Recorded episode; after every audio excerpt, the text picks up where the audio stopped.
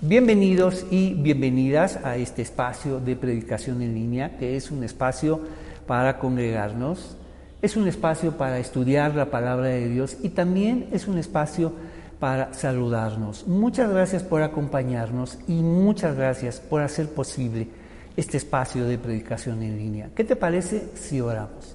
Señor, te agradecemos este momento de estar juntos, de reunirnos alrededor de tu palabra y de tus promesas. Te pedimos todo esto en el nombre de Jesús. Amén. Bienvenidos, estamos en temas especiales, Jesús y la profecía. Estamos estudiando esto en el Evangelio de Lucas y lo estamos haciendo en clave mesiánica, el Hijo del Hombre, el título que Jesús elige para sí mismo. Pero es un título que desafía a una generación que no puede o no quiere reconocerlo como el Hijo del Hombre. Y esto es lo que hace Jesús. Deliberadamente escogió este título y lo habla siempre en tercera persona para desafiar a sus oyentes y tengan que decidir si es Él o esperarían a otro. Vámonos a nuestro apunte, vámonos a nuestro apunte y vamos a notar lo siguiente, Jesús y la profecía, y es reconocer, Jesús y la profecía, dos puntos, reconocer al Hijo del Hombre. Vamos, Jesús ya toma la decisión de ir a Jerusalén, toma la decisión de que su ministerio estaba por, vamos, finalizar y por llegar al punto más especial, Jerusalén. Sin embargo, Ir a Jerusalén es un viaje muy largo y esto implicaba una parada en medio de ese viaje. Pero esa situación iba a suceder, esta parada, este intermedio, iba a suceder en medio de Samaria. Y para, para el mundo de Jesús, Samaria era un pueblo despreciable, era un pueblo, vamos, que se veía mal, se entendía, vamos, como un pueblo mestizo, no eran ni judíos ni gentiles, y solo aceptaban, vamos, eh, eh, el Pentateuco. Escucha esto. ¿Por qué? Porque en el mundo de Jesús, se leía la ley en clave de separación, los hombres y las mujeres, los hombres circuncidados y los hombres incircuncidados, los hombres judíos, los hombres samaritanos y los hombres gentiles, distintas categorías. Mira cómo se leía la ley, separando y separando a las personas y asumían que eso venía de Dios, cuando en realidad era su lectura, porque si algo viene a ser Jesús es unir a las personas unirlas a través de Él, su, su, lectura del reino de Dios. Entonces, porque el reino de Dios es inclusivo, es para todos, para todo aquel que en Él cree. Él mismo lo dejó en su misión para sus discípulos. Vayan, vayan a Jerusalén, Judea, Samaria y hasta lo último de la tierra. Sin embargo, los discípulos que formaban parte de ese mundo, de esa generación, también leían la ley de esa manera, no estaban entendiendo lo que estaba haciendo su maestro. Estaban leyendo también la ley en clave de separación, hombres y mujeres, judíos, gentiles y samaritanos.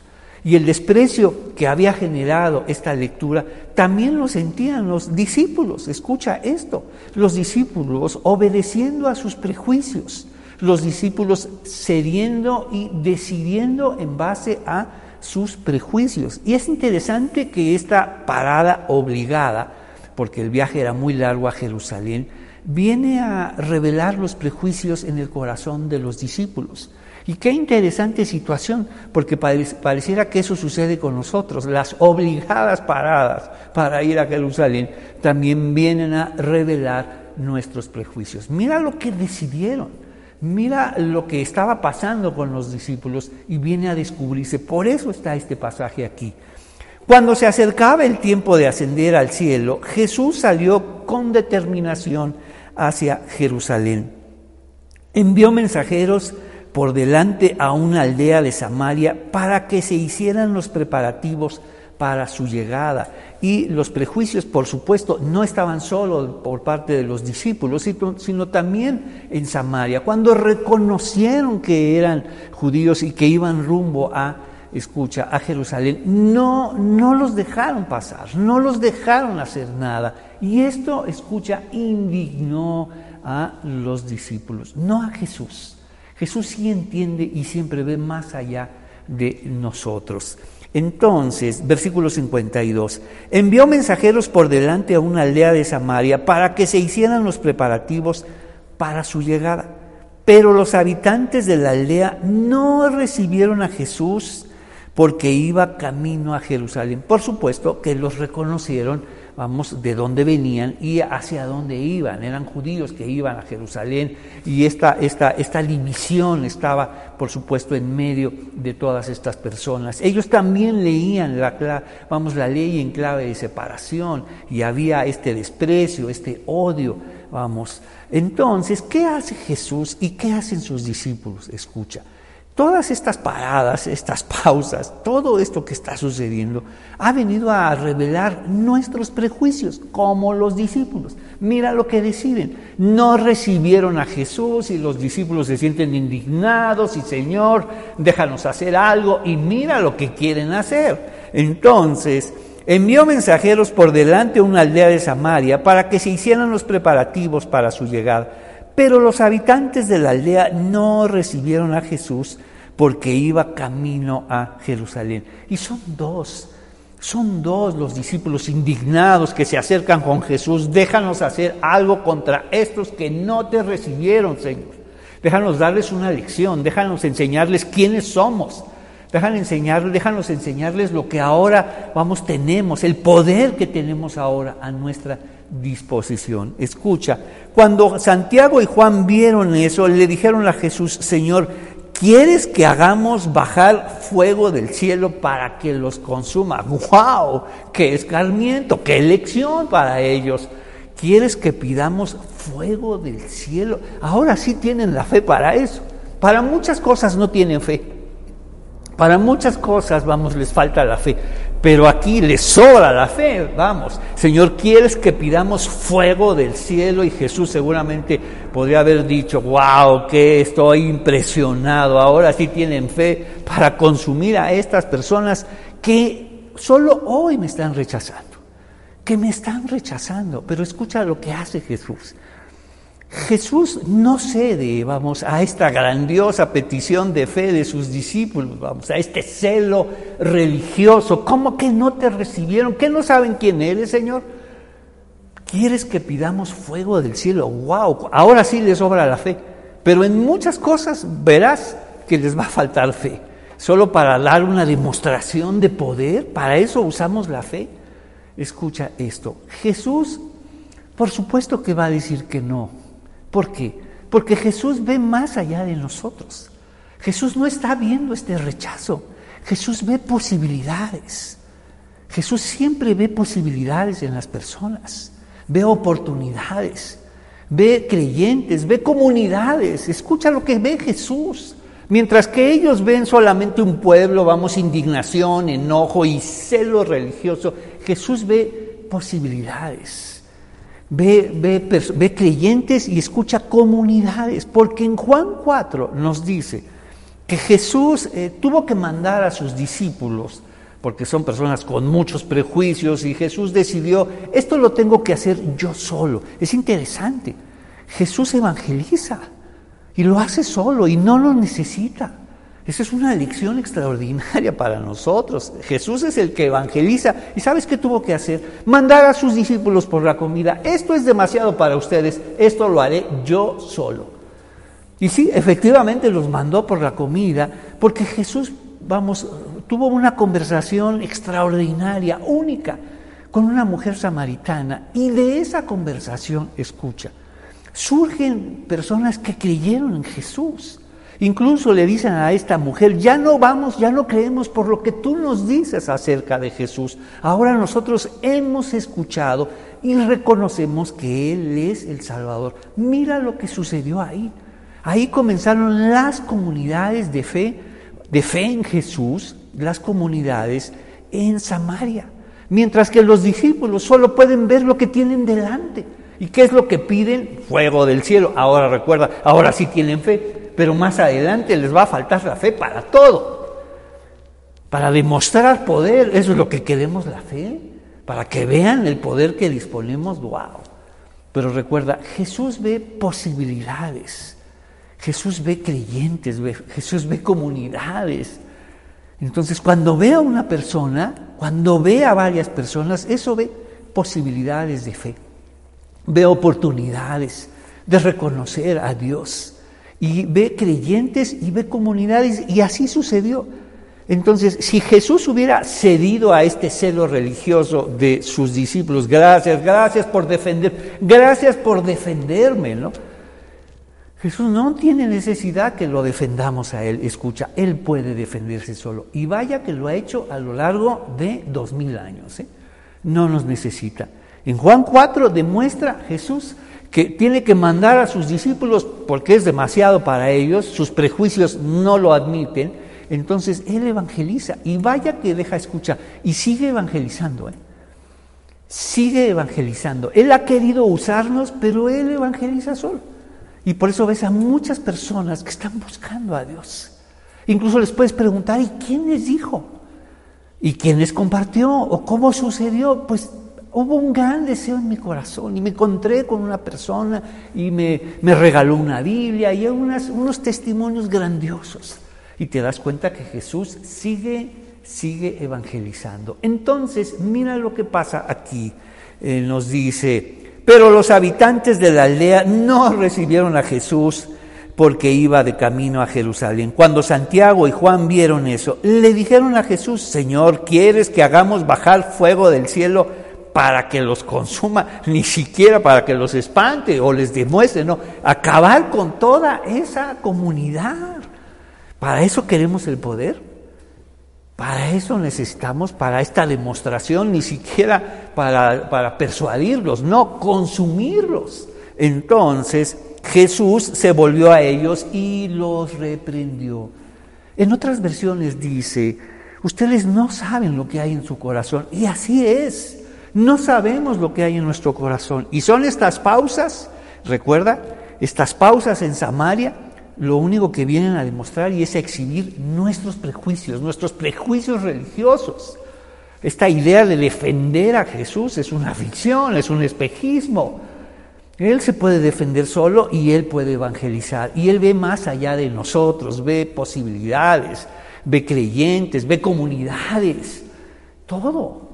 Mira lo que estaba haciendo. Jesús no vino a consumir a aquellos que lo rechazan, porque mucha gente lo rechazaba. Por eso Jesús eligió el título del Hijo del Hombre, porque desafiaba a sus oyentes. Les costaba mucho trabajo sobreponerse a sus prejuicios, a sus imaginarios religiosos, para aceptar que Jesús es el Señor. Entonces, qué gran lección para nosotros. Las pausas rumbo a Jerusalén vienen a demostrar eh, nuestros prejuicios. Entonces, vamos a nuestro apunte, Lucas 9 del 51 al 62. Mira lo que viene. Entonces, seguir al Hijo del Hombre. ¿Qué implica seguir al Hijo del Hombre? Porque vendrán otros a buscarlo. Déjame seguirte. Y son pasajes que se interpretaron de forma muy interesante, muy especial, vamos y vamos y muy problemática. Lo vamos a ver más adelante. Número uno, seguir al Hijo del Hombre. ¿Cómo es seguir al Hijo del Hombre? Y lo vamos a, redactar de esta forma, no es de esta manera. En otro momento lo, haremos en sentido positivo. Seguir al hombre, seguir al Hijo del Hombre, seguir a Jesús es, es, implica esto. Sin embargo, hoy lo haremos de esta forma. No es esto, ¿no? No es esto. Entonces, inciso A, no es fuego para los que se oponen. Seguir al Hijo del Hombre, inciso A, no es fuego, no es fuego. No se nos da un poder para consumir, consumir, ni siquiera persuadir, vamos, o atemorizar. Estos discípulos se fueron al extremo, Santiago y Juan. Déjanos, déjanos hacer descender fuego del cielo para consumirlo, Señor. No, Dios no vino a eso, al contrario. Dios ha venido a buscar lo que se había perdido. Y mira, mira lo que estaba pasando con los discípulos. Son los prejuicios los que nos llevan a decidir de esta forma, a orar de esta manera, a usar la fe de esta manera. De, esta situación, vamos, de esta forma tan negativa. Entonces, no es fuego para los que se oponen. A partir de este, esta manera, vendrán dos personajes, tres personajes, perdón, a decirle, déjame seguirte, Señor. Y mira lo que nos enseña eso, por eso lo recoge Lucas, por la respuesta de ellos y especialmente la respuesta de Jesús. Pero las interpretaciones a estos pasajes generaron mucha polémica. Las interpretaciones, ya vimos, es las claves de lectura, vamos, para que entendamos, cuando hablamos de claves de lectura, es estas interpretaciones del texto. Y estas claves o interpretaciones son muy importantes porque las claves o interpretaciones generan doctrinas. Y las doctrinas generan, vamos, enseñanza y generan incluso consejería, incluso generan lo que debe hacerse. Entonces, esta, la interpretación de estos textos generaron situaciones muy, muy polémicas y muy contrarias a lo que me parece que el texto nos refiere, porque debemos estar atentos, porque Jesús acude a los proverbios de ese momento, de ese mundo, y ellos los conocen, nosotros no. Y tenemos una gran distancia en cultura, en tiempo. Entonces Jesús acude y responde de acuerdo al mundo conocido. ¿Por qué lo hace de esa manera? Para ser accesible a quienes lo estaban oyendo. Nuestra tarea es interpretarlo, vamos, de acuerdo a lo que Jesús está haciendo. Está yendo a Jerusalén y Él no viene a destruir y a consumir a las personas como sus discípulos lo quieren hacer. Él vino a buscar y a salvar lo que se había perdido.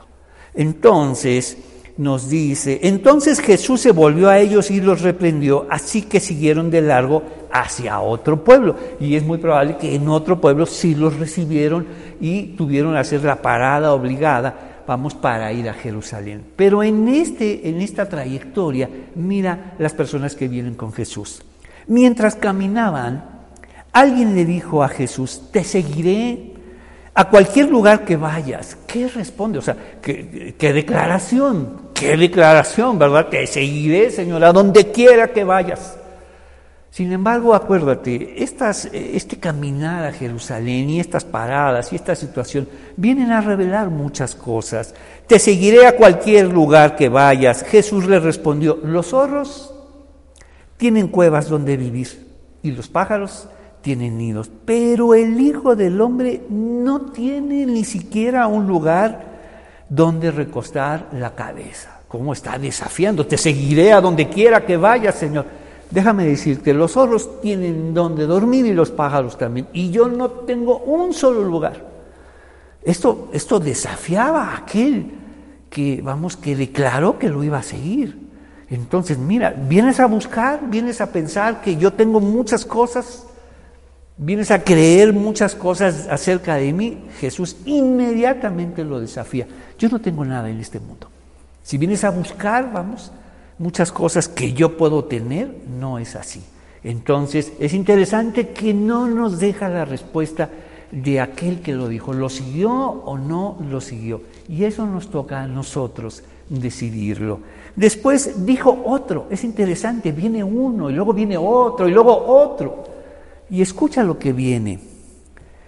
Dijo a otro, ven, sígueme. El primero es una declaración de alguien, te seguiré a donde quiera que vayas, pero yo no tengo nada en este mundo y la respuesta no la deja a nosotros. ¿Lo siguió o no lo siguió? Después Jesús invita a otro. Escucha, Jesús dijo, dijo a otro, ven, sígueme. El hombre aceptó, pero le dijo, Señor, deja primero deja que primero regrese a casa y entierre, entierre a mi padre. Jesús le dijo, deja que los muertos espirituales entierren a sus propios muertos. En el texto griego dice, deja que los muertos entierren a sus muertos. Tu deber es ir y predicar acerca del reino de Dios. Y esto, déjame decirte que causó una polémica tremenda. Y fue un problema para muchos los creyentes porque no sabían si ir o no a los velorios, no sabían si asistir o no a la velación, vamos, no sabían qué hacer con esta situación tan natural, tan propia de esto, de este mundo. Cuando tu ser querido fallecía, bueno, pues haces los preparativos, eh, vamos, porque déjame explicarte que en el mundo de Jesús todo sucedía en casa, no como ahora que vamos, se contratan servicios funerarios, no, los servicios funerarios eran en casa, todos los que participaban, todos participaban en, en poner el cuerpo, vamos, del ser querido fallecido en las mejores condiciones, se lavaba, se vestía, se vendaba, se ungía, vamos, y ahí se, ahí ahí se, ahí se tenía en casa. Entonces, Jesús no está diciendo que no, que no puedes participar de eso, pero así fue como se entendió. Jesús parecía que dijo, no, no, no, deja que los muertos entierren a los muertos y tú ven, siguen. Tú no tienes nada que ver con ellos, tú no tienes nada que ver con esa situación.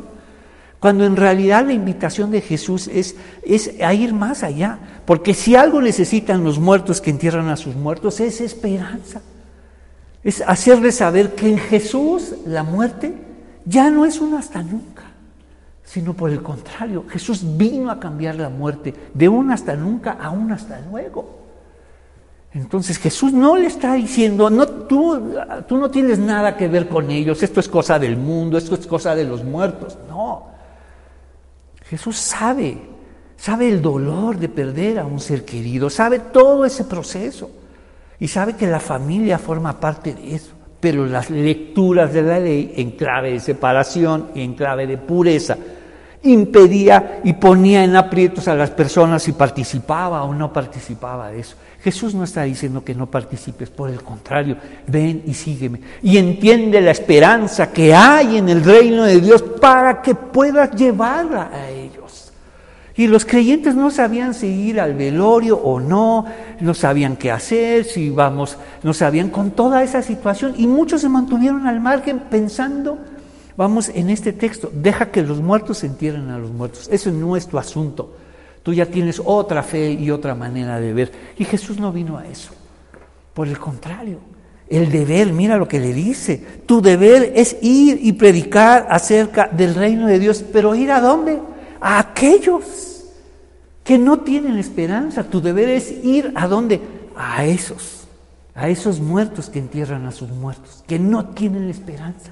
Por eso se habla en esos términos. Jesús está acudiendo a los proverbios de ese mundo. ¿Ir a dónde? Es ir con ellos y ahora que sabes que hay esperanza en el reino de Dios, la salvación en Cristo Jesús y que la muerte ahora ya no es un hasta nunca, sino por el contrario, es un hasta luego, un volveremos a vernos. Entonces, enunciado número uno, seguir al Hijo del Hombre, no es fuego para los que se oponen. Ya vimos los prejuicios de los discípulos. Ahora sí tienen fe suficiente como para hacer descender fuego del cielo. ¡Wow! Pero en otras situaciones no tienen ni idea. Les falta toda la fe. Pero aquí sí. Entonces, mira lo que viene ahora en este rumbo a Jerusalén, este hombre que Jesús llama y acepta, aceptó el llamado de Dios. Por eso dice, tu deber es ir, ir con ellos, ir con tus seres queridos, ir con aquellos que no tienen esperanza y hablarles de la esperanza del reino de Dios. Entonces, seguir a Jesús, seguir al Hijo del Hombre, no es fuego para los que se oponen. Inciso B, anota, no es dejar duelos velorios y entierros. Y déjame decirte, y no asistían a los velorios, no asistían a los entierros y se mantenían al margen porque entendían el texto de esa forma, otra vez en clave de separación. Y lo asumían y lo entendían como un celo religioso, como una obediencia a la palabra de Dios. Y abandonaron a sus seres queridos en el momento más importante, más necesario Ahí es donde debemos estar. Jesús mismo le dice, ve, ve con ellos, ir y predicar el reino de Dios ahí, llevar consuelo, llevar esperanza, no alejarte. Y muchos se mantuvieron al margen. Mira, un, otra vez un celo religioso que nos lleva, vamos, a tomar malas decisiones. Y está basado en prejuicios y está basado estos prejuicios en lecturas, vamos, vamos, no tan convenientes. ¿Y como cuáles? En clave de separación. Deja que los muertos entierren a los muertos y tú te vas con los vivos, ellos están muertos. Está hablando en, en términos de esperanza, no tienen esperanza. precisamente tu deber es ir y predicar acerca del reino de Dios. No es dejar duelos, velorios y entierros. Debes estar ahí porque es el momento más especial. Ahí te necesitan. Y si tú tienes ya la esperanza y tienes la fe ahora, ya, ya entendiste, no para hacer descender fuego del cielo, sino para llevar esperanza. Ahora sabes que el que cree en Jesús, aunque muera, escucha, vivirá. ¡Wow! ¡Qué esperanza! Una verdadera esperanza en Cristo Jesús. Entonces, otro más Versículo 59, dijo a otro, ven, sígueme. El hombre aceptó, pero le dijo, Señor, deja que primero regrese a casa y entierre a mi padre. Mira lo que dice, deja que, permíteme hacer esto y aquello. Pues, ¿qué habían enseñado? ¿Qué se había enseñado? Que para seguir a Jesús debes dejar esto. No, debes dejar otras cosas. Las cosas que debes dejar no las dejamos. Y aquello a quienes no debemos dejar, los abandonamos. Entonces, mira lo que dice, deja esto. Jesús podría decirle, ¿y quién te enseñó esto? ¿Quién te enseñó? Vamos, en este mundo, vamos. Tienes que abandonar todo para seguir a Jesús. No, escucha, lo que debes dejar, no lo dejamos. Y lo que no debemos dejar, lo abandonamos. Abandon Jesús no te llamó a dejar muchísimas personas, especialmente tus seres queridos, y en momentos tan sensibles como estos. Jesús le dijo, deja que los muertos espirituales entierren a sus propios muertos. Tu deber es ir, ya vimos, con ellos y predicar acerca del reino de Dios. Otro, este otro dijo, sí, Señor, te seguiré, pero primero deja, otra vez, mira, pareciera que en ese mundo se hablaba en estos términos, este celo religioso de abandonarlo todo para seguir a tal. Eso pertenece al mundo religioso. Sí, Señor, te seguiré, pero primero deja que me despida de mi familia. Jesús le dijo, el que pone la mano en el arado, otra vez acudiendo a un proverbio muy especial del mundo de la agricultura, del mundo de preparar, arar y preparar la tierra, el que pone la mano en el arado y luego mira atrás no es apto para el reino de Dios. Jesús no le está diciendo, porque Él está preocupado por su familia. Jesús está preocupado, Él está, vamos, entiende la preocupación por su familia, sí Señor, quiero seguirte, pero tengo a mi familia. Y como si Jesús dijera, abandona a tu familia, abandona a tus seres queridos en los momentos más difíciles y tienes que seguirme. Jesús mismo dijo, tienes que ir y predicar a quienes, a ellos. Entonces, ¿qué le está diciendo a Jesús? Te propongo, ya vimos, no es fuego para los que se oponen, no fuimos llamados a eso. Mucha gente se va a oponer. Mucha gente se va a oponer al mensaje de salvación. Y probablemente se va a oponer como tú lo hiciste, como todos nosotros nos opusimos al principio. Muchos al principio dijimos que no. Pero mira cómo Dios es paciente, condescendiente con nosotros, porque Jesús ve posibilidades, oportunidades, creyentes, comunidades de fe. Siempre ve más allá de nosotros y Él evangeliza solo. ¿eh? Sí nos usa a nosotros, pero Él, déjame decirte, sigue trabajando. Mi padre y yo trabajo hasta, o hasta este momento, y eso indignó a los oyentes. Entonces, ponemos, no es dejar duelos, velorios y entierros, inciso C, anótalo, es muy importante. No es dejar familia, afectos y compromisos. No es dejar familia, afectos y cuántos se alejaron de su familia. Entonces, ¿qué, qué, es lo que leyeron? ¿Cuántos dejaron familia, amigos, dejaron todo por seguir a Jesús? Déjame decirte, eso, eso Jesús no lo está proponiendo. Es una lectura que nosotros hicimos y seguimos con esa lectura en clave de separación. Tienes que dejarlos a ellos para seguir a Jesús, cuando en realidad Jesús ha venido a buscarlos a ellos también. Por eso te busco a ti, para estar con ellos, para que tú les hables. O, te va a pasar como, como, sus discípulos en Samaria, que nos tiene que mandar a buscar comida para mejor hablarles a ellos. Él solo, mejor váyanse, porque esto es demasiado para ustedes, le dijo a sus discípulos en Samaria, porque lo que tengo que hablar es demasiado elevado para ustedes. Sus prejuicios no los permiten estar aquí. Y muchos dejaron amigos, familia, muchas, muchas relaciones significativas por seguir a Jesús cuando en realidad es Jesús quien vino a buscarlos a ellos. Y tú te alejaste. ¿Y por qué lo hicimos? Por una mala lectura de la ley, por una interpretación que en ese momento parecía celo. Mira, él dejó a todos, él dejó a su familia, él no fue al entierro, no fue al velorio. ¡Cuánto celo!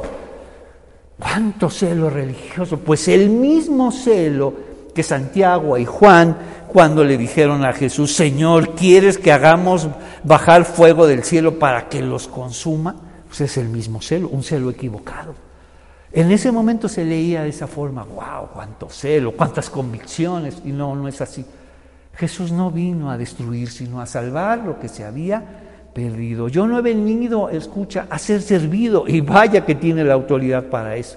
Yo vine a servir y a dar mi vida en rescate por muchos. Entonces, todo un desafío seguir a Jesús.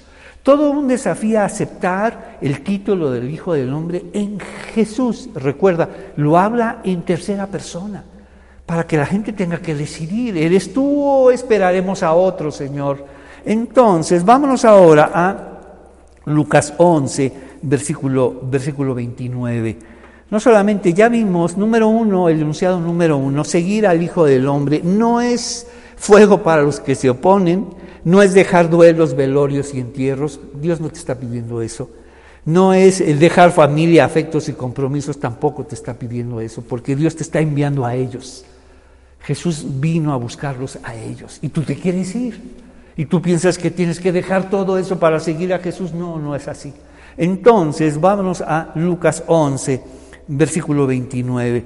La multitud reconoce a Jesús y quiere estar muy, muy cerca. Es interesante este texto porque nos dice que está tan cerca de Jesús, escucha, tan cerca, que apenas si se puede mover Jesús.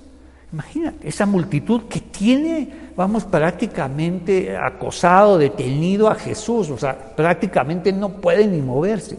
Y uno parecería que eso nos hace pensar que están muy cerca de Jesús, tan cerca que apenas si puede moverse.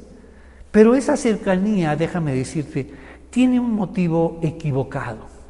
No vienen a escuchar a Jesús, vienen a ver a Jesús. Vienen a ver lo que hace Jesús. Es una generación que es una generación que le gusta ver nada más, como la generación de hoy. Es una generación que le gusta ver, que solo está dispuesta a ver y que ya no escucha. Mira lo que dice, versículo 29. Al apretujarse la multitud contra Jesús, él dijo, así dice el texto, al apretujarse, o sea, ya lo tenían así. Estaban, les querían ver, ver, a ver qué va a hacer ahora, si va a ser un milagro, si va a alimentar, si va a sanar a alguien, qué va a pasar. Una generación que solo le interesa ver, no tiene tiempo para escuchar.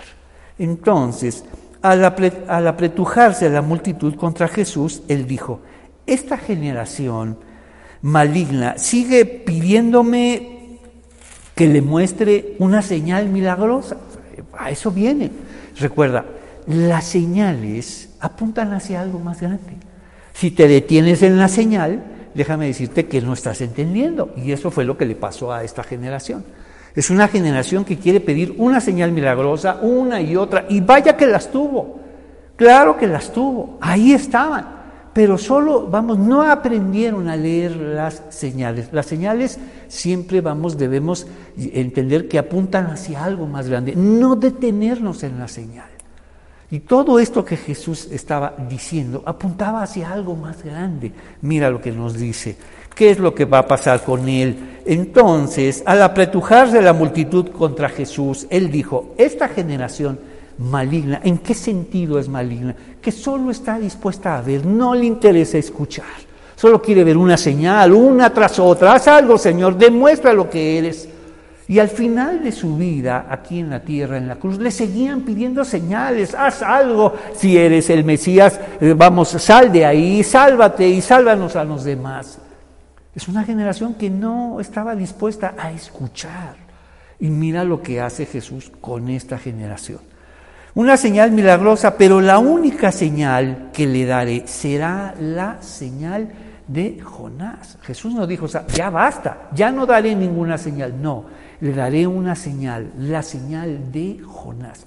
Y escucha, esta señal es la señal de la resurrección. Pero incluso, la, vamos en este orden, la resurrección, vamos, de, Lázaro señala la resurrección de Jesús. Incluso la resurrección de Jesús no es un fin en sí mismo, es un medio que nos lleva a otra resurrección más grande, más grande que la resurrección de Jesús. Sí, la gran resurrección, gloriosa resurrección de Jesús señala una resurrección más grande. La resurrección de los que le pertenecen, la resurrección de los santos, la gran resurrección de todos los que creyeron en Él. ¡Wow! Mira hacia dónde apunta siempre hacia algo más grande. Entonces, pero la única que le daré, la única señal que le daré será la señal de Jonás. Lo que le sucedió a él fue una señal para los habitantes de Nínive de que Dios lo había enviado. Una ciudad lejana, gentil, Dios siempre señalando que sus planes van más allá de nosotros, de nuestros prejuicios y nuestros imaginarios religiosos en Nínive. ¿Qué hay en Nínive? ¿Qué hace Dios allá? Precisamente fue Jonás enviado para hablarles de Dios y se arrepintieron. Recuerda, la palabra arrepentimiento no es un cólico religioso que te duele, sino tiene que ver con un cambio de mentalidad, porque eso es el texto griego, metanoia Cambio de mente, un cambio de mentalidad, vamos, una nueva manera de pensar que se sobrepone y que revela los prejuicios. Eso es lo que quería. Entonces la gente no entendía. Dios envió un profeta a Nínive. ¿Qué tiene que ver Nínive? Para nosotros, para ese mundo, vamos que lee la ley en clave de separación. Nada, son inmundos, están lejos de Dios, no tienen ley, no tienen a Dios, pero Dios los fue a buscar. Pero Dios los fue a buscar a ellos, a ese pueblo. Lo que le sucedió a él fue una señal para los habitantes de Nínive de que Dios lo había enviado. Lo que le suceda al Hijo del Hombre será una señal para la gente de este tiempo que no está dispuesta a escuchar, que solo quiere ver. Y la única señal que se le dará es la de Jonás. Y lo que le pase a ese, a ese enviado de Dios revela lo que sucede con esa generación. ¿Y qué le pasó al Hijo del Hombre? Lo rechazaron. Vamos, lo juzgaron y lo asesinaron, pero resucitaría al tercer día. Lo que le suceda al Hijo del Hombre será una señal para la gente de este tiempo de que Él fue enviado por Dios. El día del juicio, vamos, se levantará contra esta generación y la condenará. Entonces, vamos a nuestro enunciado número 2. Lucas 11 del 29 al 32. El primer enunciado, seguir al Hijo del Hombre. Entonces, número 2, las señales y el Hijo del Hombre. Vamos, ¿qué estaba pasando con esta generación? Se detuvo en las señales. No entendía que la señal apunta hacia algo más grande. Se detuvo en la señal y quería otra señal y otra y otra señal. Haz algo, Señor. Demuestra quién eres. Vaya que lo estaba haciendo. Pero la manera no era entender una, una señal tras otra, sino esta señal lo apuntaba a él, hacia lo que él estaba diciendo de sí mismo. Entonces nos dice las señales y el Hijo del Hombre, inciso A, una generación que solo quiere ver y no quiere escuchar. Una generación que solo quiere ver, y déjame decirte que es esta generación, solo quiere ver. Y quiere ver videos, y quiere ver, vamos, imágenes, y entre más breves mejor, y entre más rápidas. ¿Y cuánto dura el video? No dura, uy, no es demasiado. ¿Y cuánto dura la explicación? No, no es demasiado, no, no es mucho. Cinco minutos es mucho, un minuto. Wow, videos de un minuto.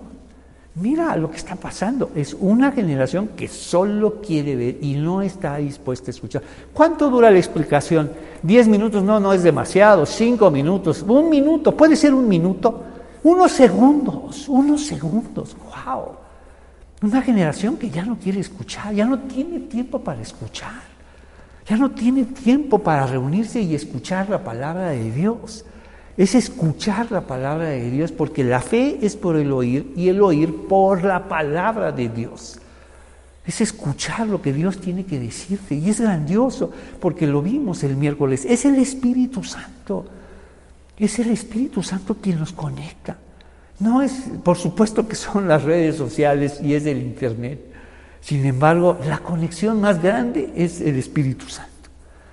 La conexión más impresionante y grandiosa que trasciende los límites del tiempo y el espacio, es el Espíritu Santo. Mira cómo nos está conectando en este momento. Estamos conectados a través de su palabra.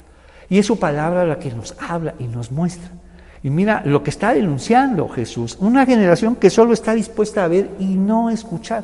Y si ya no tenemos tiempo para escuchar, para pensar, para, determinar muchas cosas, acuérdate, si algo quiere Dios es cambiar nuestra manera de pensar para que pensemos de otra forma. Y cuando piensas de otra manera, puedes hacer las cosas diferentes. Entonces, el día del juicio, vamos, la reina de Saba ahora nos lleva, nos lleva a Jonás, a ese momento tan especial donde Dios envía a un profeta a Nínive y se arrepiente, cambia su manera de pensar. Entonces, ahora Jesús hablará de Salomón. Entonces, el día del juicio, la reina de Saba se levantará contra esta generación. Vamos, en ese, en ese tiempo, esa generación solo tuvo, a, solo tuvo a Salomón y hablaba palabras de sabiduría. Y esta reina viajó, vamos, de un lugar muy lejos para escucharlo. Pero esta generación tiene a alguien más que Salomón, tiene a Jesús, tiene al Hijo del Hombre. ¿Y cuál es la diferencia entre, escucha, entre Salomón y Jesús? Déjame decirte. Jesús, Salomón habla palabras de sabiduría, pero Jesús es la sabiduría en persona. Mira la dimensión tan grande. Mira la dimensión tan grande para esta. Mira el privilegio tan grande que tuvo esta generación. Ellos tuvieron a Salomón y habló palabras de sabiduría, pero esta generación ha visto la sabiduría en persona, como dice Proverbios, como dice Proverbios. Proverbios habló de la sabiduría en persona. Proverbios, y les voy, Proverbios 8, escuchen cuando la sabiduría llama, oigan cuando el entendimiento alza su voz, la sabiduría toma su puesto en las encrucijadas, en la cumbre de la colina, junto al camino, junto a las puertas de la entrada de la ciudad, en camino de regreso, grita con fuerza. Mira esta, estos textos grandiosos, cómo eh, Proverbios personifica, le da cualidades de persona a esta palabra sabiduría. No son palabras, es la sabiduría en persona que grita a todos. Escúchenme y dice, a ustedes los llamo, a ustedes levanto mi voz a toda persona. Ustedes ingenuos, usen el buen juicio. Ustedes necios, muestren un poco de entendimiento. Escúchenme. Mira lo que está diciendo la sabiduría en persona. Escúchenme. Tengo cosas importantes que decirles. Todo lo que digo es correcto. La sabiduría en persona, Proverbios 8, Proverbios 9, la sabiduría edificó su casa. Mira cómo se personifica es eso. Esa es la gran diferencia entre Salomón y, las, y que habló palabras de sabiduría, de sabiduría y la sabiduría en persona, como dice Proverbios 8 y 9. La sabiduría edificó su casa, labró sus siete pilares, preparó un gran banquete, mezcló los vinos y puso la mesa. Mira lo que hace. Prepara y pone su mesa. Convoca a todos envió a sus sirvientes para que invitaran a todo el mundo. Ahora convoca desde el lugar más alto con vista a la ciudad. Entren conmigo, clama a los ingenuos, a quienes les falta buen juicio, les dice, vengan, disfruten mi comida y beban el vino que he mezclado. Dejen atrás sus caminos de ingenuidad y empiecen a vivir. Aprendan a usar el buen juicio. Es la sabiduría en persona. Y Jesús es la sabiduría en persona. Mira lo que está diciendo Jesús de sí mismo. Ustedes, esa generación tuvo a Salomón, pero aquí hay alguien mucho más grande que Salomón. Entonces, el día del juicio, la reina de Saba se levantará contra esta generación y la condenará porque vino de una tierra lejana para oír la sabiduría de Salomón. Eh, vamos, y ahora alguien superior a Salomón está aquí, pero ustedes, escucha, se niegan a escuchar. Los habitantes de Nínive también se levantarán contra esta generación el día del juicio y la condenarán, porque ellos se, se arrepintieron. Entonces recuerda, metanoia, cambio de mentalidad, una nueva manera de pensar con respecto a Dios, con respecto a nosotros, con respecto a los demás, con todo aquello que busca Dios y quiere hacer con nosotros. Entonces, porque ellos se arrepintieron de sus pecados al escuchar la predicación de Jonás. Ahora alguien superior a Jonás, vuelve a decir, ahora alguien superior a Salomón está aquí, ahora alguien superior a Jonás, escucha, escucha, Jonás predicó la palabra. Pero Jesús es la predicación misma en persona, es la palabra de Dios. Y la palabra era con Dios, wow. Mira la gran diferencia. Y esa generación la tuvo. Tuvo ahí alguien más que Salomón y más que, más que Jonás y no, y no quisieron escuchar. Mira lo que es importante para Dios, que escuchen que escuchen. Cuando vino y vino una nube, vamos, y cubrió a estos personajes, a estos, eh, vamos, discípulos que estaban en el monte de la transfiguración, lo que se escuchó, Él es mi Hijo amado. Esta voz divina, celestial, que, vamos, que, que se dirigió a Jesús, Él es mi Hijo amado, a Él deben escuchar. Ese es un mandamiento venido del cielo. Mira lo que se nos está diciendo, vamos, se lo dijo a estos discípulos que lo único que pudieron hacer es enramada su sentido religioso, vamos. Vamos, una enramada para ti, otra para Moisés y otra para Elías, Señor. Mira, lo más que pudieron hacer. No quiero que hagas enramadas. Quiero que escuches lo que estaban conversando Jesús con Moisés y Jesús con Elías. ¡Qué conversaciones! Imagínate todo lo que dijeron. Y Lucas dice que hablaron sobre su partida a Jerusalén. Y los discípulos juntando ramas, mira dónde estamos, mira dónde estamos. Cuando debemos escuchar, hay alguien más que Salomón aquí, hay alguien más que Jonás aquí. La sabiduría en persona y la predicación en persona. Nosotros solo predicamos. Y en medio de nuestras imperfectas palabras, Dios usa, vamos, y saca estas palabras perfectas suyas y las lleva al corazón de la, de la persona. Entonces, ahora alguien superior a Jonás está aquí, pero ustedes, pero ustedes se niegan a arrepentirse. ¿A qué? Se niegan a cambiar su manera de pensar. Eso significa arrepentimiento en el texto griego. Entonces, ponemos, enunciado número dos, las señales y el Hijo del Hombre. Una generación que solo quiere ver y no quiere escuchar. Inciso B. Una generación que no pudo reconocer a la sabiduría misma. Escucha, la sabiduría en persona. Inciso C. Una generación que no pudo reconocer a la predicación misma.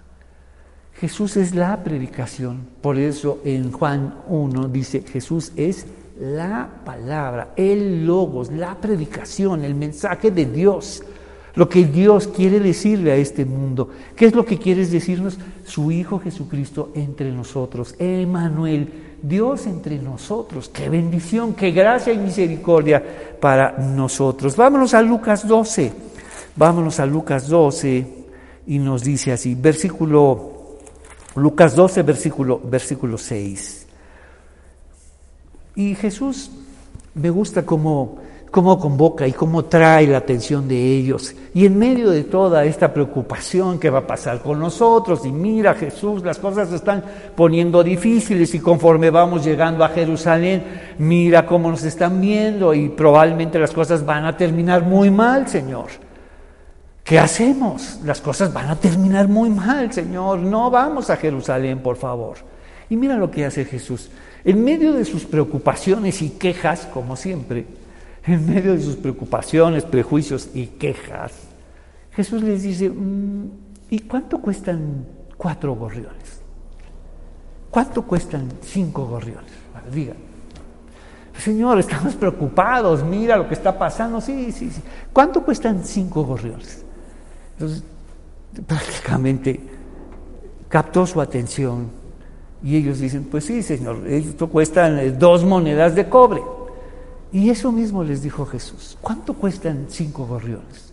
Dos monedas de cobre. Y déjame decirte que son, eran las monedas de más pequeña denominación, de, más, de menor valor. Dos, las monedas de cobre.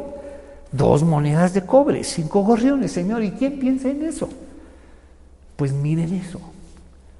Si esas eh, cinco gorriones valen dos monedas de cobre, o sea, tienen cierto valor, Déjenme decirles esto. ¿Cuánto cuestan cinco gorriones? Dos monedas de cobre. Sin embargo, Dios no se olvida de ninguno de ellos. Señor, ¿tienes cuidado de eso? ¿Hacia dónde quiere llevar Jesús esto? Si Dios tiene cuidado de eso, ¿cuánto más hacia nosotros?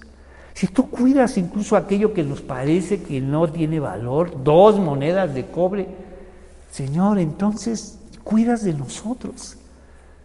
Pero nuestra percepción, lo que sentimos, lo que vemos, lo que pasamos y nuestras malas decisiones nos hacen creer que Dios no cuida de nosotros, que Dios se ha ido, que Dios está en otro lado, que Dios está cuidando tal vez gorriones, que debe ser más interesante que cuidarnos a nosotros. Entonces, ¿cuánto cuestan cinco gorriones? Dos monedas de cobre. Sin embargo, Dios no se olvida de ninguno de ellos. Y en cuanto a ustedes, cada cabello de su cabeza está contado. Jesús acudiendo a un proverbio sobre el conocimiento que tiene de nosotros, Señor. Las cosas mínimas acerca, tú sabes todo de nosotros, sabes absolutamente todo de nosotros y aún así cuidas de nosotros. Cuánto amor por nosotros, Señor. Así que no tengan miedo. Para Dios ustedes son más valiosos que toda una bandada de gorriones. Probablemente estaban sintiendo miedo de todo lo que estaba pasando. No tengan miedo y cuando tenemos miedo dejamos de ver muchas cosas. Cuando tenemos miedo dejamos de ver las cosas, vamos, como las ve Dios. Dejamos de vernos valiosos para Dios. El miedo nos quita eso. No nos deja ver lo valiosos que somos delante de Dios. Y yo, Señor, y mira lo que me está pasando, y por qué, y dónde, y dónde estás el miedo no nos deja ver que somos valiosos, que Dios cuida de nosotros. Entonces tenemos que sobreponernos a ese miedo. ¿Y cómo lo hacemos? Acudiendo a la palabra de Dios, escuchando la palabra de Dios, entendiendo las promesas. Porque Jesús lo dijo, y si lo dijo Jesús es cierto. Si Dios cuida de ellos, de esos gorriones que valen dos monedas de cobre, ¿cuánto más ustedes que han decidido por Él? que nuestros miedos vamos, no, nos, no nos dejan ver las promesas, no nos dejan ver, escucha, lo valiosos que somos para Dios. Entonces, vamos al número 3, Lucas 12 del 6 al 8. Reconocer al Hijo del Hombre. Mira esta trayectoria que, en donde Jesús decide ya ir a Jerusalén. Todo lo que se está mostrando, todo lo que está sucediendo, el miedo salió ahora.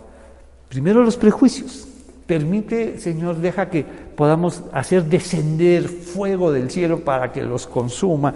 Y mira lo que hicieron para que es un escarmiento, una demostración de poder. Y Jesús dijo, wow, no. Por supuesto que no. Jesús no vino a eso. Porque ve posibilidades, oportunidades, creyentes, comunidades. Cuando nosotros vemos rechazo nada más. Ah, es que no quiso saber nada, es que no le interesa. Eso es lo único que vemos. Mira hasta dónde podemos ver. Le hablé del Señor y solo no le interesó, que no sé qué, y que ya nos dijo que no le podamos hablar, que ya no le hablemos más. ¡Wow! Mira hasta dónde llega nuestro discernimiento. Jesús ve en esa persona, acuérdate, posibilidades, oportunidades. Lo está viendo como creyente y que forma parte de una comunidad y que alaba a Dios. Mira hasta dónde ve Dios. Y nosotros solo vemos rechazo, enojo, incomodidad y mejor no le digo nada, ya no quiero molestarlo. Entonces, Lucas 12 del 6 al 8, reconocer al Hijo del Hombre. Inciso A, reconocer que somos que somos valiosos. Entonces, después vámonos a Lucas 12 del 35. en adelante. Entonces, Jesús ahora les dice algo muy importante, una clave de vida. Deben aprender a vivir de esta manera. ¿Qué es lo que viene? ¿Qué es lo que viene? Y aquello que pueden ver que viene, eso va a determinar su presente. Si ustedes entienden que el Señor vendrá otra vez, que el Hijo del Hombre vendrá por ustedes, su presente es distinto. Mira lo que dice. Estén vestidos, Lucas 12, versículo 35, estén vestidos, listos para servir y mantengan las lámparas encendidas como si esperaran el regreso de su amo de la fiesta de bodas. Entonces, Estarán listos para abrirle la puerta y dejarlo entrar en el momento que llegue y llame. Jesús cambia deliberadamente las historias, cambia las tradiciones y las vuelve provocativas. Mira lo que dice ahora, que cuando llegue el Señor, mira lo que hará este Señor, vamos, de todos estos siervos, nos dice. Los siervos que estén listos y a la espera de su regreso serán recompensados. ¿Cómo? Les digo, la, les digo la verdad, Él mismo les indicará dónde sentarse, se pondrá el delantal y les servirá. ¡Wow! Cuando llegue el Señor, miren lo que va a hacer. Ustedes siéntense aquí, acá, gracias por esperarme, gracias por estar listo y ustedes siéntense aquí, aquí y acá. Se va a poner un delantal y les va a servir. Todo esto, todos, todos los que escucharon esta historia dirían, no, ningún Señor hace eso. Ningún Señor en la tierra llega a servir a sus siervos. Mira, otra manera de pensar la divinidad, otra manera de pensar el cielo. Jesús lo advirtió, yo no he venido a ser servido, sino a servir y a dar mi vida en rescate por muchos. Un Señor que llega y recompensa a sus siervos y los hace sentar en su mesa y él se pone un delantal y le sirve. ¿Quién hace eso? Solo Dios hace eso. Lo sagrado al servicio de nosotros. Entonces, los siervos que estén listos y a la espera de su regreso serán recompensados, les digo, les digo la verdad, él mismo les indicará dónde sentarse, se pondrá el delantal, les servirá mientras están a la mesa y comen. Puede que llegue a la mitad de la noche o durante la madrugada, pero cualquiera sea la hora a la que llegue, recompensará a los siervos que estén preparados. Entiendan lo siguiente, si el dueño de una casa supiera exactamente a qué hora viene un ladrón, no dejaría que asaltara su casa. Mira lo que Jesús dice, cómo todo esto lo lee y lo, y lo enseña en clave mesiánica, en clave del Hijo del Hombre, el título que eligió para sí mismo. Mira lo que dice. Ustedes también deben estar preparados todo el tiempo una manera distinta de vivir, esperando a nuestro Señor Jesucristo. Ustedes también deben estar preparados todo el tiempo, porque el Hijo del Hombre vendrá, vendrá cuando menos lo esperan. Vamos a nuestro apunte. Número tres nos dice, reconocer al Hijo del Hombre, ya vimos, reconocer que somos valiosos. El miedo nos impide ver que somos valiosos para Dios, nos impide leer sus promesas nos impide, vamos, nos lleva a pensar que Dios se ha ido, que, Dios no está con nosotros. Y es el miedo. Mira, mira la capacidad que tiene el miedo de no dejarnos ver las promesas tan valiosas que hay para nosotros. Inciso B, reconocer a Jesús como otros lo hicieron. Y inciso C, reconocer todos los días que Jesús, escucha, reconocer todos los días que Jesús puede venir hoy. Amén, hermano. Puede venir hoy. ¿Y sabes cómo vamos a estar? Esperándolo, sabiendo que Dios vendrá por nosotros. ¿Qué te parece si oramos? Señor, te agradecemos este momento de saber que puedes venir hoy y eso es grandioso.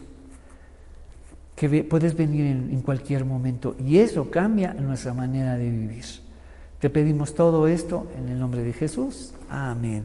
Que el Señor los bendiga y nos vemos el próximo domingo revisando, eh, vamos, el Hijo del Hombre en el Evangelio de Lucas. Muchas gracias. Bienvenidos a la Cena del Señor. Qué bueno que nos acompañas, qué bueno que estamos todos juntos en este momento tan especial de comunión con el Señor. Vamos a la mesa del Señor y vamos a aprovechar este texto que leímos sobre este inusual comportamiento de un Señor que regresa y recompensa a sus siervos. Y nos dice, versículo 36, lo que leímos, Lucas 12, 36, como si esperaran el regreso de su amo de la fiesta de bodas, entonces estarán listos para abrirle la puerta y dejarlo entrar en el momento que llegue y llame. Los siervos que estén listos, y a la espera de su regreso serán recompensados. ¿Cuál es la recompensa? Sentarse a la mesa del Señor y que el Señor los sirva. Seguramente fue escandaloso cuando Jesús leyó esto y todos estaban ciertos, nadie hace eso. Ningún Señor se pone a servir a sus siervos. Entonces, los siervos que estén listos y a la espera de su regreso serán recompensados. Les digo la verdad, Él mismo les indicará dónde sentarse, se pondrá el delantal y les servirá mientras están a la mesa y comen. ¿Qué pasaje? Y esto señala a esta gran mesa que compartiremos con Él. Entonces la cena del Señor nos lleva, vamos a pensar en eso, a la comunión que ahora tenemos. Sentarse a la mesa con alguien es un momento de mucha comunión y mucha intimidad. Entonces, por eso cuando Jesús participaba en estas mesas, fue glorioso y por eso dejó este momento, vamos, como un mandamiento para nosotros, una ordenanza para nosotros, la mesa del Señor, la cena del Señor. Entonces, vámonos a 1 Corintios 11, versículo 23. Entonces, pues yo les transmito lo que recibí del Señor mismo. Lucas 11, versículo 23. Y Pablo está usando palabras muy serias, de hecho la palabra transmitir se entiende que es algo que se usa cuando se habla de cosas muy valiosas, muy solemnes, transmitir. Yo les transmití esto valioso, esto que recibí, que supe de Jesús y que aprendí y lo hice mío, ahora se los participé a ustedes. Y debemos revisar una vez más, porque pareciera que esta comunidad de Corinto perdieron de vista el sentido de la mesa del Señor. Pues yo les transmito lo que recibí del Señor mismo. La noche en que fue traicionado, el Señor Jesús tomó pan. ¿Cómo se sobrepone Jesús a lo que estaba viviendo y a lo que iba a vivir?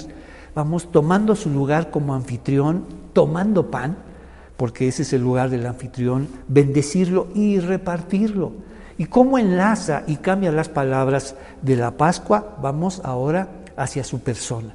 Ya no es el Cordero Pascual, sino ahora es su, persona, su cuerpo, su sangre.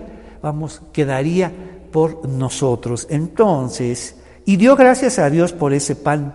Luego lo partió en trozos y dijo, esto es mi cuerpo, el cual es entregado por ustedes. Ya no sería el cuerpo de un cordero sino ahora el Cordero de Dios que quita el pecado del mundo. Es mi cuerpo entregado por ustedes. Yo no he venido a ser servido sino a servir a los demás y a dar mi vida en rescate por muchos, en clave ceremonial. Entonces, seguramente fue un impacto para ellos cuando se dieron cuenta que Jesús estaba cambiando las palabras. Señor, esas no son las palabras solemnes y sagradas ahora eres tú el Cordero, entonces, esto es mi cuerpo, el cual entrego por ustedes. Hagan esto, hagan esto en memoria de mí. De la misma manera tomó en sus manos la copa de vino después de la cena y dijo, esta copa es el nuevo pacto entre Dios y su pueblo, un acuerdo confirmado con mi sangre. Hagan esto en memoria de mí todas las veces que la beban. ¿Cómo recupera este, este momento tan especial y ahí leído en clave de memoria? Hagan esto en memoria de mí, pensando, entendiendo esto. La memoria que ahora tenemos de esto es para entenderla, para significarla de otra manera, no como lo estaba sucediendo en la comunidad de Corinto, que se estaban olvidando del sentido de vida de esta mesa. Hagan esto ¿Cómo pone ahora la Pascua y esta clave de memoria para que lo recordemos? Para que recordemos dos cosas fundamentales. Versículo 26. Pues cada vez que comen este pan y beben de esta copa, leído en clave de memoria, ¿qué deben recordar siempre? Anunciamos la muerte del Señor hasta que Él vuelva. Esto es lo que Él quería que recordáramos. El costo de nuestra salvación y su regreso por nosotros. Entonces, vámonos al versículo 23 y vamos a tomar nuestro pan. Pues yo les transmito lo que recibí del Señor mismo. La noche en que fue traicionado, Jesús tomó pan y dio gracias por ese pan. Es, es, interesante, no solamente toma el pan, sino agradece. Y si algo tenemos que hacer tú y yo, Señor, gracias por el pan, gracias por tu provisión para con nosotros. Es gracia y misericordia. Ayúdanos a, que, a, saber que tú cuidas de nosotros. Tú cuidas y has cuidado de nosotros y seguirás haciéndolo. Entonces, y dio gracias por ese pan, luego lo partió en trozos y dijo, esto es mi cuerpo, lo levantamos, agradecemos, gracias Señor por este pan que tú nos das, lo partimos y nos dice, y esto es mi cuerpo, el cual es entregado por ustedes, hagan esto en memoria de mí, comamos el pan.